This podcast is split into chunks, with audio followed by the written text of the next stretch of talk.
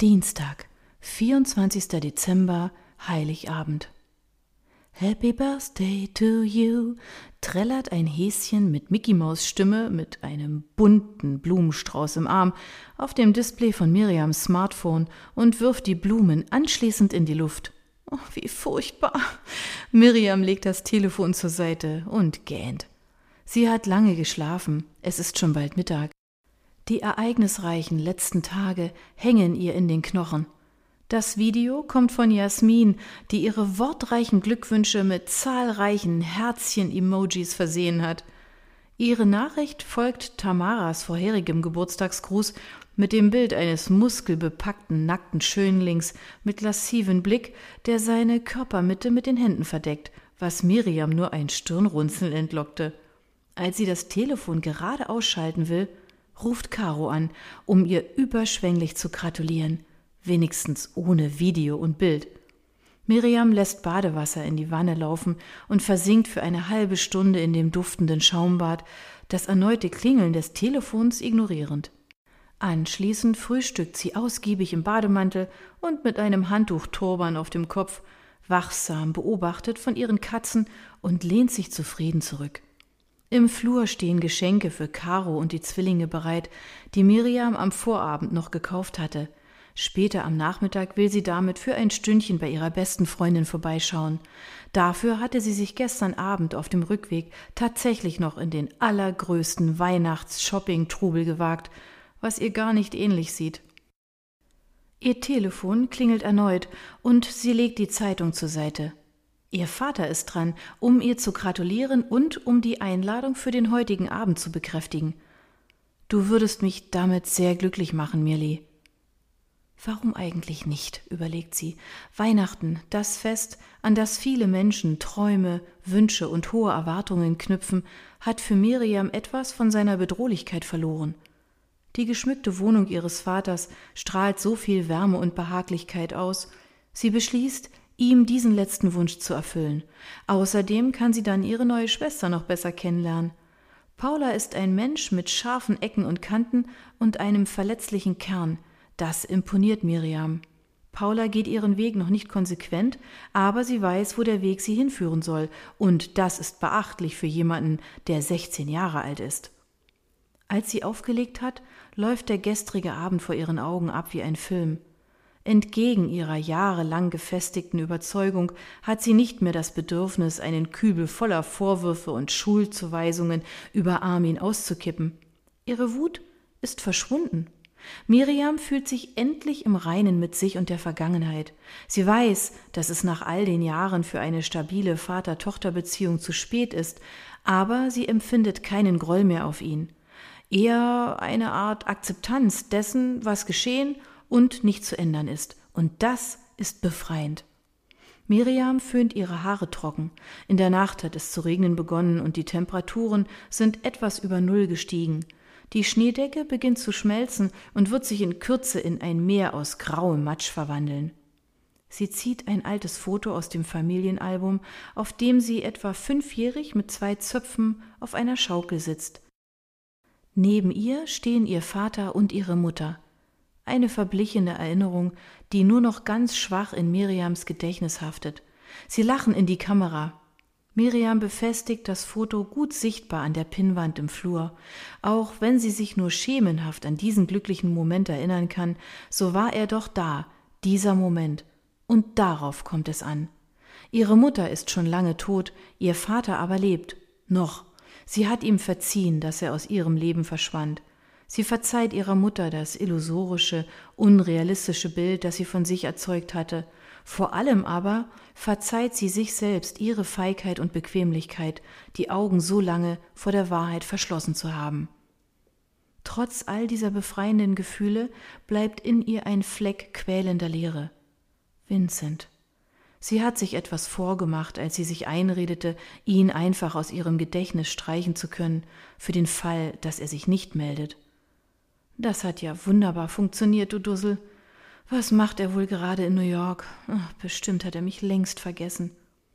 Er hat sich nicht gemeldet und ist trotzdem in ihren Gedanken. Vielleicht wird er immer dort bleiben. Vielleicht schließt sich der leere Fleck, wenn sie endlich aufhört, sein Foto anzustarren und wenn sie dieses unheilvolle Kleid entsorgt, das seit ihrer Ankunft auf einem Kleiderbügel an ihrer Schranktür im Schlafzimmer hängt, wie ein leuchtend roter Anklagepunkt. Sie wird es noch heute zur Altkleidersammlung bringen und damit einen symbolischen Schlussstrich ziehen, sich restlos befreien. Sie geht ins Schlafzimmer und holt eine Jeans und einen Wollpullover aus dem Schrank. Dabei mustert sie das Kleid verstohlen von der Seite. Ob es Paula in ein paar Jahren tragen würde? Andächtig lässt sie ihre Finger über den Stoff wandern und verspürt plötzlich den dringenden Wunsch, es noch einmal anzuziehen. Nur ein einziges Mal, bevor es aus ihrem Leben verschwindet, wie er. Sie nimmt es vom Bügel und steigt barfuß hinein, zieht den Reißverschluss am Rücken umständlich hoch und holt sich dabei beinahe eine Schulterzerrung. Es fühlt sich traumhaft an auf ihrer Haut.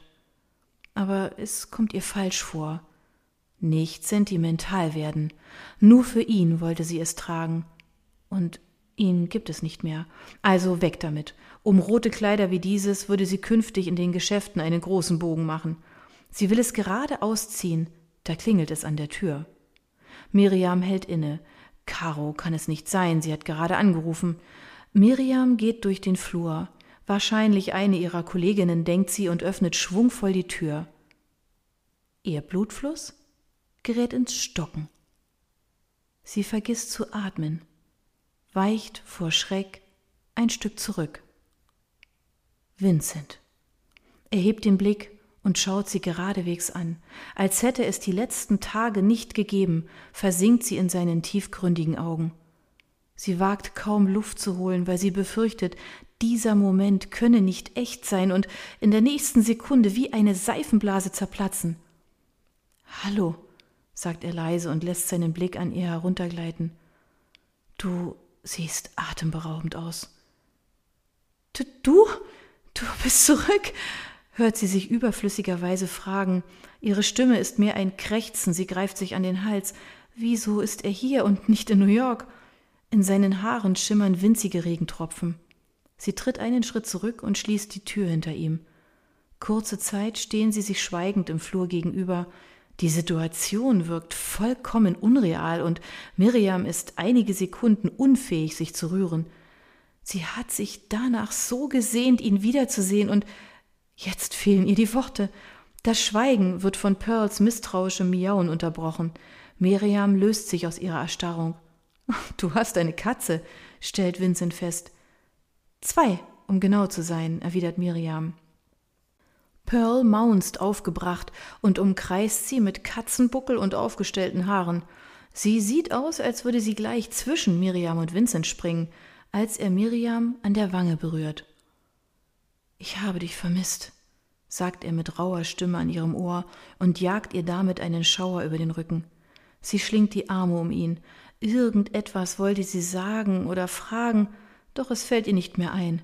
Sein Mund ist dicht vor ihrem, und dann versinken sie in einem leidenschaftlichen Kuss, der keiner weiteren Worte bedarf. Als sich ihre Lippen voneinander lösen, ist der leere Fleck in ihr restlos verschwunden. Sie sind so versunken, dass keiner das Klingeln des Telefons hört. Paulas Stimme tönt vom Anrufbeantworter. Wo steckst du denn? Ich wollte dir alles Gute zum Geburtstag wünschen. Vincent ist überrascht. Du hast und außerdem, plappert Paula weiter, Miriam greift zum Telefonhörer. Hey, Paula, danke, das ist lieb von dir. Ah, du bist ja noch da, fährt Paula fort. Was ich sagen wollte, wir rechnen fest mit dir heute Abend, dann verläuft das Weihnachtsessen wenigstens nicht so öde, du kommst doch. Miriam überlegt, was sie sagen soll und sieht hilflos zu Vincent. Sie hat keine Ahnung, wie Vincents Pläne aussehen, ob er nur kurz bleibt oder länger. Sie haben ja noch keine Zeit gehabt zu reden mal abgesehen von dem Kuss. Sie beobachtet, wie Pearl nach Vincents Hand faucht und seinen nett gemeinten Versuch, sie zu kraulen, im Keim erstickt. Sie geht ein paar Schritte zum Fenster und sagt leise und widerstrebend zu Paula Weißt du, ich habe gerade Besuch bekommen. Ehrlich gesagt, kann ich nicht sagen, ob es heute Abend klappt, aber ich melde mich später nochmal, okay? Es tut ihr leid, weil sie Paula nicht enttäuschen will, und sie fühlt sich in einer Zwickmühle. Ach nö, echt jetzt? nörgelt Paula prompt beleidigt. Gleich darauf wird sie neugierig. Du klingst so geheimnisvoll. Wer ist es denn? Doch nicht etwa dieser Niemand aus New York? Als Miriam nicht gleich antwortet, ruft sie staunend. Im Ernst? Dann bring ihn doch einfach mit. Mama und Papa haben mit Sicherheit nichts dagegen. Stell dir vor, ich durfte sogar Rocco einladen. Mm, mal sehen, weicht Miriam aus. Mm, bis später dann, ich melde mich, sagt sie und legt das Telefon beiseite. Die Vorstellung, Heiligabend nicht nur bei ihrem Vater, sondern auch zusammen mit Vincent zu verbringen, überfordert sie. Sie dreht sich zu Vincent um, aber der ist verschwunden, wie Miriam irritiert feststellt. Hat Pearl ihn etwa vergrault? Die Tür steht offen. Im Treppenhaus raschelt es. Was macht er denn da? fragt sie sich. Er kommt mit einem flachen, eingepackten Gegenstand zurück und überreicht ihn ihr. Eigentlich wollte ich dir das schon in Manhattan geben, bei einem romantischen Dinner in einer kleinen Galerie. Aber dann warst du weg. Miriam läuft knallrot an. Unfassbar, dass er sich etwas so Schönes ausgedacht hat für ihren gemeinsamen Abend. Und sie hat es ungewollt ruiniert. Nun ist es Geburtstags- und Weihnachtsgeschenk in einem. Danke. Mehr als ein Hauchen bringt Miriam nicht heraus, als sie das rechteckige Paket berührt. Es würde mich ja unheimlich interessieren, was drin ist, scherzt sie, um zu überspielen, wie gerührt sie ist. Tja, dann wirst du es wohl einfach auspacken müssen, meint Vincent. Sie geht zum Sofa, löst andächtig das rote Schleifenband und befreit das Geschenk vom Papier. Bei dem Anblick des Bildes mit den schillernd bunten Gebäuden schlägt sie die Hand vor den Mund. Es verschlägt ihr den Atem. Ein Gemälde von Mattis! Sprachlos fällt sie Vincent um den Hals. In der kurzen Zeit, die sie miteinander verbracht haben, hat er gleich erkannt, was ihr Herz höher schlagen lässt. Das ist ihr nie zuvor widerfahren. Ich mach uns jetzt erstmal Kaffee, sagt Miriam, als sie ihre Sprache wiedergefunden hat. Dieses Werk bekommen zu haben, muss ich erstmal verdauen.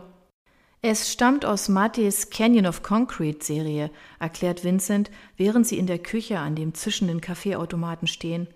Vincent hat Poppy auf dem Arm, die sich im Gegensatz zu ihrer widerspenstigen Gefährtin schnurrend von ihm den Kopf streicheln lässt. Pearl beobachtet das Treiben und Poppys offensichtlichen Verrat mit zitternden Schnurrhaaren vom Kratzbaum aus. Ich glaube, sie mag mich nicht, stellt Vincent bekümmert fest. Miriam winkt lachend ab. Keine Sorge, das wird schon. Wenn sie erstmal Vertrauen gefasst hat, verfolgt sie dich auf Schritt und Tritt. Sie sieht ihm beschämt ins Gesicht. Es tut mir so leid, Vincent, diese ganze überstürzte Abreise und dass ich dir das nicht wenigstens erklären konnte. Ich stand völlig neben mir. Kannst du mir das verzeihen? Wäre ich sonst hier? gibt er grinsend zurück und Miriam atmet auf. Sie hat Schmetterlinge im Bauch, als sich ihre Hände berühren. Außerdem wollte ich noch so viel über die Werke deines Freundes und seinen Weg erfahren, sagt Miriam. Wie hat er es eigentlich geschafft? Ich meine, es in dieser Stadt zu etwas zu bringen, stelle ich mir nicht so einfach vor. Vincent legt den Kopf schief. Das war es auch nicht. Mattis hatte anfangs nichts außer seinem Talent, seiner Hartnäckigkeit und seinem großen Traum. Er hatte zwei Jobs, um über die Runden zu kommen. Einer davon in irgendeiner Bar an der Upper East Side Irgendwann nahm er all seinen Mut zusammen und zeigte dem Barbesitzer eines seiner Bilder aus dieser Serie. Der hängte es prompt in der Bar auf, und wenig später wurde ein Galerist darauf aufmerksam. Tja, und dann kam eins zum anderen. Wow, bewundernswert, meint Miriam. Sie reicht Vincent den Kaffeebecher. Wie geht es deinem Vater? erkundigt er sich plötzlich ernst. Ziemlich schlecht, gibt sie kleinlaut zu. Er versucht es zu verbergen, aber es fällt ihr schwer auszusprechen, dass ihm nicht mehr viel Zeit bleibt. Vincent nickt verständnisvoll. Er blickt aus dem Küchenfenster auf die nass glänzenden Hausdächer. Der regengraue Himmel klart allmählich auf. Wieder im Wohnzimmer kuschelt sich Miriam auf dem Sofa in seine Arme. Wie lange kannst du bleiben? fragt sie vorsichtig. Oh, bitte sag für immer. Solange du willst. Die Zeit ohne dich war die Hölle. Die Schmetterlinge in ihrem Bauch schlagen wild mit den Flügeln, und Miriam kann ihr Glück kaum in Worte fassen. Sie begegnet seinem fragenden Blick, und im nächsten Moment beginnen sie, sich die Kleider vom Leib zu reißen, als wäre es das Letzte, was sie in diesem Leben tun. Sonnenstrahlen malen ein Muster aus Licht und Schatten auf ihre Haut, als sie sich später nackt und warm in den Armen liegen und über alles Mögliche reden. Miriams Kopf ruht auf seiner Brust, sie lauscht seinem Herzschlag. Ich kann immer noch nicht glauben, dass du hier bist, sagt sie. Er streicht ihr über die zerzausten Haare. Dir begegnet zu sein, ist das Beste, was mir seit langem passiert ist, Miriam Engel. Weißt du das? Sie seufzt wohlig. Ich habe mich sogar mit meinen Eltern ausgesprochen. Alles ist geklärt. Und es war so einfach. Das habe ich auch dir zu verdanken. Mir ist einiges klar geworden in New York. Miriam hebt den Kopf. Wirklich? Das ist wunderbar, Vincent. Leider habe ich meine Mutter verärgert, weil ich gestern schon wieder abgehauen bin, aber damit muss ich jetzt wohl leben. Miriam beißt sich auf die Lippe. Das tut mir leid. In Wahrheit tut es ihr nicht im geringsten leid, dass er hier ist, aber sie will auch nicht der Auslöser für neuerlichen Krach sein. Ich musste ihr hoch und heilig versprechen, den Weihnachtsbesuch umgehend nachzuholen, bevor sie auf Weltreise gehen, sagt Vincent lachend mit erhobenem Zeigefinger. Miriam kichert und küsst ihn. Ein Sonnenstrahl fällt auf sein Gesicht. Was hältst du davon, wenn ich dir ein wenig die Stadt zeige? Sie blickt durchs Fenster in den Himmel. Sieht so aus, als ob der Regen sich endgültig verzogen hätte. Sie sind mit der Straßenbahn in die Altstadt gefahren und gehen Arm in Arm über den Neumarkt. Es sind nur wenige Menschen unterwegs, die ganze Stadt strahlt eine friedvolle, stille Besinnlichkeit aus, und Miriam genießt diese besondere Atmosphäre zum ersten Mal seit langer Zeit. An einer der weihnachtlichen Hütten bestellen sie Winzerglühwein und teilen sich eine Tüte warmer Quarkkrapfen unter einer mit Herrenhuter Sternen bestückten Tanne mit Blick auf die Frauenkirche. Vincent wärmt ihre Hände, weil sie natürlich wieder mal ihre Handschuhe vergessen hat. Das ist der glücklichste Tag meines Lebens, sagt sie leise.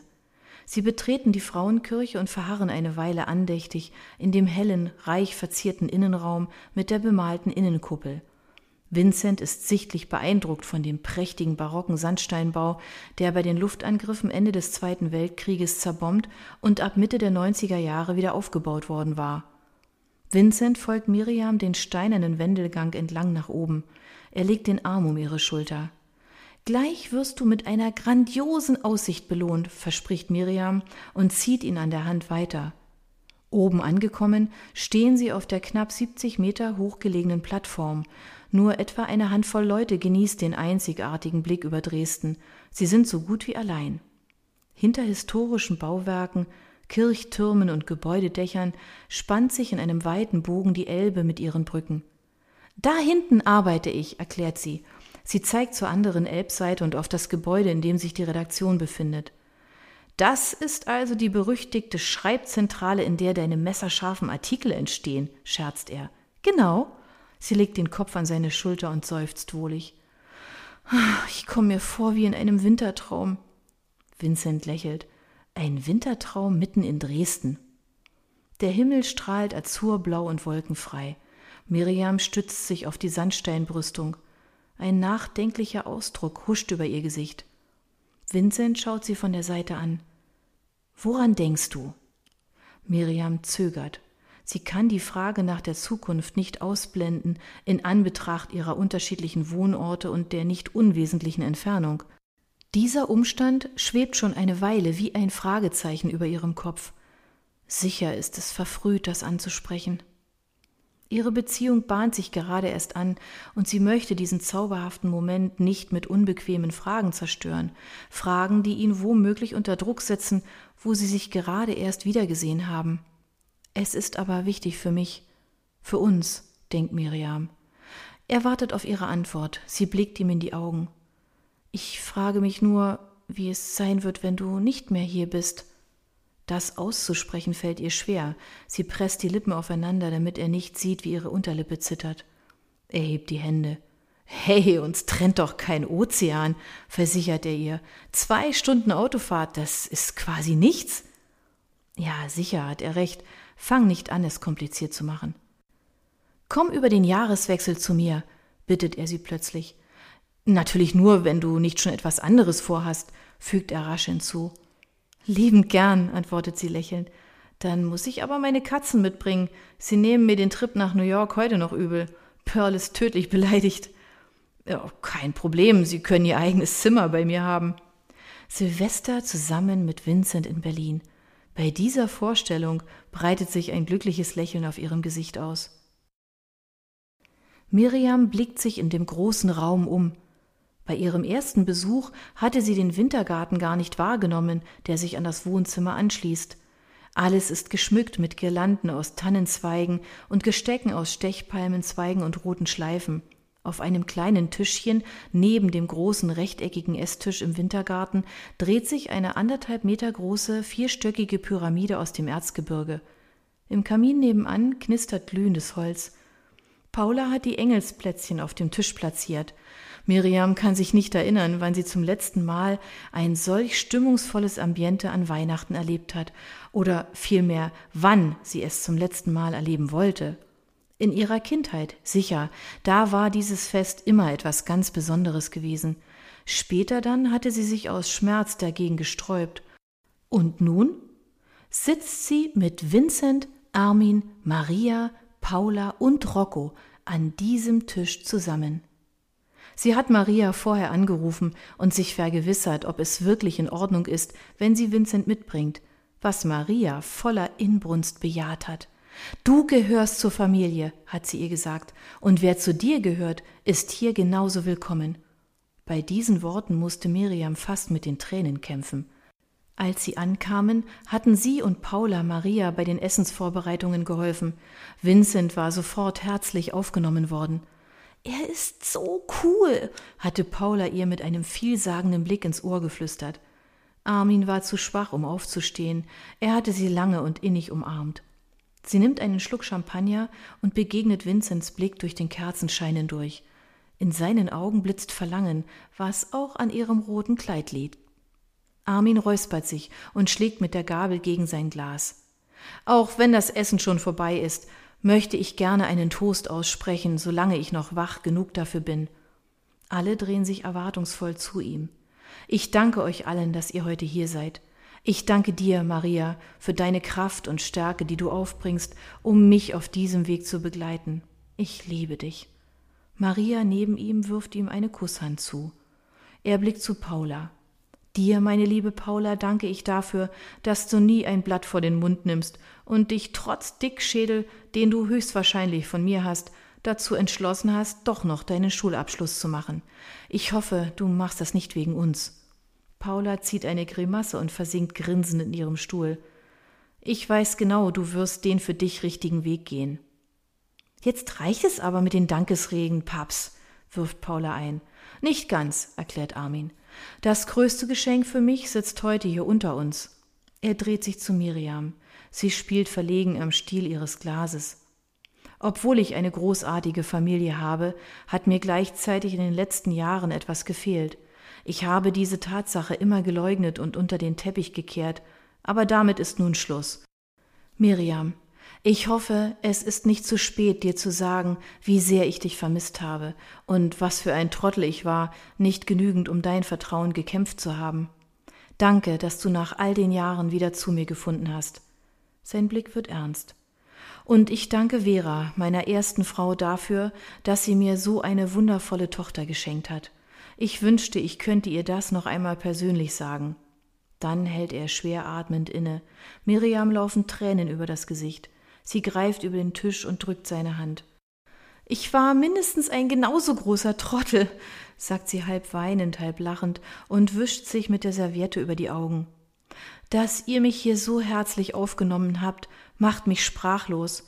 Aber eines muss ich noch loswerden. Sie blickt zu Paula. Ich habe es bisher niemandem gesagt, aber ich habe mir immer eine Schwester gewünscht. Und dass ich jetzt eine habe, kommt mir vor wie ein Wunder. Paula wird rot. Geht mir auch so, murmelt sie. Dann zeigt sie plötzlich zu den bodentiefen Fenstern und alle Köpfe rucken herum. Seht mal, draußen schneit es.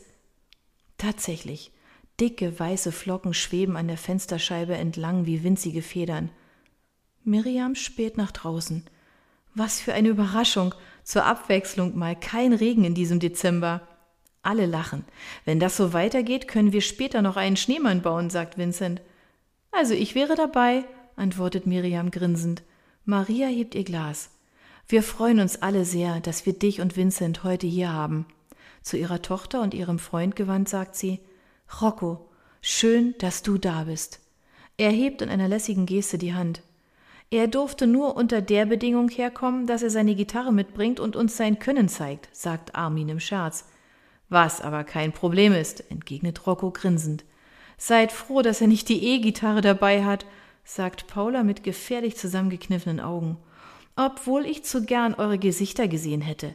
Wenn Rocco in die Seiten haut, vibrieren die Wände. Na, hör mal, hält Maria dagegen. Unsere Tochter hält uns für alte Spießer, sagt sie kopfschüttelnd. Warte ab, vielleicht sehen wir uns demnächst auf einem seiner Konzerte. Paula hält sich die Hand vor den Mund, als könnte sie sich nichts Peinlicheres vorstellen. Es herrscht eine ausgelassene, fröhliche Stimmung. Aber nun lasst uns endlich auf Miriams Geburtstag anstoßen, ruft Maria fröhlich in die Runde. Auf euch alle, erwidert Miriam, während sie anstoßen. Das Schneetreiben draußen wird immer dichter. Paula stimmt Happy Birthday to You an und Rocco schnappt sich die Gitarre und spielt ein paar Akkorde dazu. Miriam winkt verlegen ab, aber alle singen lauthals mit. Als sie das Geschirr abgeräumt und in die Küche gebracht haben, überreicht Paula Miriam im Flur feierlich ein kleines Päckchen mit buntem Geschenkpapier. Für mich? fragt Miriam gerührt. Natürlich für dich, für wen denn sonst? erwidert Paula. Miriam wickelt es aus und hält ein weich fließendes, türkis- und petrolfarbenes Tuch in den Händen. Staunend streicht sie mit den Fingern über den Stoff mit dem geometrischen Diamantmuster. Das schmale, aufgenähte Logo am Rand verrät die Herstellerin, ihre Schwester. Paula, das ist einfach hinreißend. Miriam lächelt, als sie sich mit dem Tuch im Spiegel betrachtet. Es sticht sich gerade etwas mit dem Rot des Kleides, aber es passt super zu deiner Haarfarbe, urteilt Paula mit Kennerblick. Ihre kleine Schwester hat ein erstaunliches Talent, findet Miriam. Sie umarmt Paula ganz fest und raunt ihr ins Ohr. Ich finde es klasse, dass wir uns gefunden haben. Sie nimmt sich vor, immer für Paula da zu sein, wenn ihre Schwester das will. Aus dir wird mal eine große Designerin. Ich verspreche dir, ich sitze in der ersten Reihe, wenn lauter hochbezahlte Models deine Kollektion auf dem Laufsteg präsentieren. Paulas Augen beginnen zu leuchten. Nicht übel, diese Vorstellung. Und anschließend berichtest du exklusiv darüber. Auf jeden Fall, versichert Miriam lachend. Warte mal. Sie holt einen Umschlag aus ihrer Tasche und überreicht ihn ihr. Damit du weiterhin so tolle Stücke zaubern kannst. Echt? Danke, ruft Paula begeistert aus, als sie das Logo auf dem Gutschein erkennt. Das kommt mir gerade recht. Stoff ist immer so verdammt teuer. Im Hintergrund erklingen leise Gitarrenklänge. Paula dreht sich um und verschwindet zu Rocco, der mit seiner Gitarre im Schneidersitz neben dem Kamin sitzt und eine etwas eigenwillige, aber interessante Version von O Fröhliche zum Besten gibt. Armins Kopf ruht an der Kopfstütze seines Sessels. Um seinen Mund spielt ein Lächeln. Sein Atem geht flach. Miriam nimmt seine Hand in ihre und streichelt sie. Er will etwas sagen, aber seine Stimme bricht weg. Miriam geht nah an sein Gesicht. Jetzt wäre der richtige Moment, um zu gehen, flüstert er, kaum hörbar. Miriam schüttelt den Kopf. Das könnte dir so passen, sagt sie mit leiser Stimme und spürt, wie ihr eine einzelne Träne die Wange herunterrollt. Ich wünschte, wir hätten mehr Zeit gehabt. Der Abend war wundervoll. Danke, dass du ihn mit mir verbracht hast, sagt Miriam, als sie in Vincents Auto spät abends zurück zu ihrer Wohnung fahren. Er schaut zu ihr herüber und lächelt. Ja, das war er. Du hast eine tolle Familie. Als Armin Ruhe brauchte, hatten sie sich auf den Weg gemacht.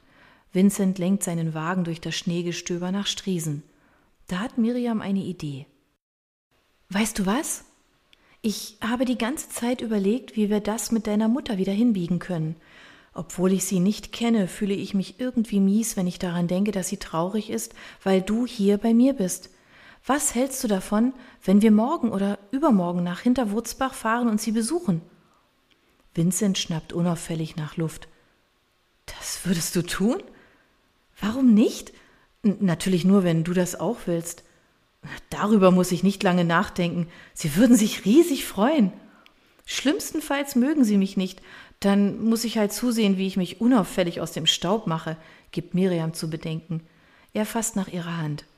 Sie werden hingerissen sein von dir. Na dann, sagt Miriam kichernd, nach Hinterwurzbach wollte ich schon immer mal. Er hatte ihr von dem Gespräch mit seinen Eltern erzählt und dabei ziemlich erleichtert gewirkt, ganz anders als in der vergangenen Woche im Central Park, als das Thema auf seine Familie und den schwelenden Konflikt kam und er so bedrückt wirkte. Miriam wird ernst, sorgenvoll. Wenn es dir nichts ausmacht, würde ich vorher gern noch mal bei Armin vorbeischauen. Sie möchte ihn noch einmal sehen, weil sie das Gefühl nicht loslässt, es könnte das letzte Mal sein. Sie starrt auf ihre Knie und fragt sich leise, wie konnte ich nur all die Jahre so verbohrt sein? Vincent greift nach ihrer Hand. Er parkt den Wagen vor ihrem Haus und schaltet den Motor aus, legt die andere Hand an ihre Wange und dreht ihr Gesicht so, dass sie ihn direkt ansehen muss. Er schaut sie an und sagt, das Wichtigste ist doch, dass du deinen Irrtum erkannt hast, wenn man es überhaupt Irrtum nennen kann. Du warst so jung damals. Das kann dir wirklich keiner verübeln, und du selbst solltest es dir am allerwenigsten nachtragen. Seine Worte tun ihr gut, und das schlechte Gewissen fällt von ihr ab, weil sie weiß, dass es stimmt. Du scheinst immer die richtigen Worte zu finden, sagt sie. Vincent beugt sich zu ihr herüber, legt seine Hand an ihren Nacken und küsst sie. Miriam würde diesen Moment am liebsten festhalten. Sein Kuss hüllt sie ein wie eine wärmende Decke und gleichzeitig verursacht er vibrierende Schauer.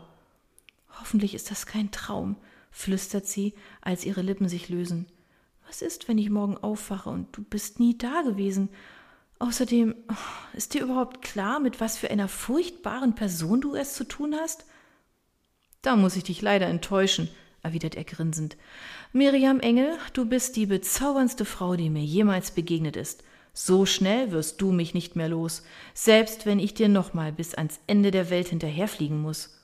Miriam schmiegt sich glücklich an ihn. Wer weiß, sagt Miriam, als sie wenig später in ihrer Wohnung nebeneinander sitzen, in sanftes Kerzenlicht gehüllt. Vielleicht hänge ich im nächsten Dezember einen strahlenden Stern im Fenster auf, neben Nussknackern und Räuchermännchen. Das hört sich kein bisschen seltsam für sie an. Klingt nach einem guten Plan. Einen Engel habe ich jedenfalls in dir schon gefunden, meint er augenzwinkernd. Miriam könnte jede einzelne seiner Lachfältchen küssen. Poppy und selbst Pearl schnurren behaglich auf der Sofalehne. Auf ihrer Stirn steht eine kleine nachdenkliche Falte, als sie feststellt, mit dir ist Weihnachten gar nicht so übel. Gar nicht so übel? wiederholt er mit hochgezogenen Augenbrauen. Ja, sagt Miriam lachend, selbst der Regen macht mir nichts mehr aus. Im Gegenteil, ab sofort werde ich im Regen tanzen.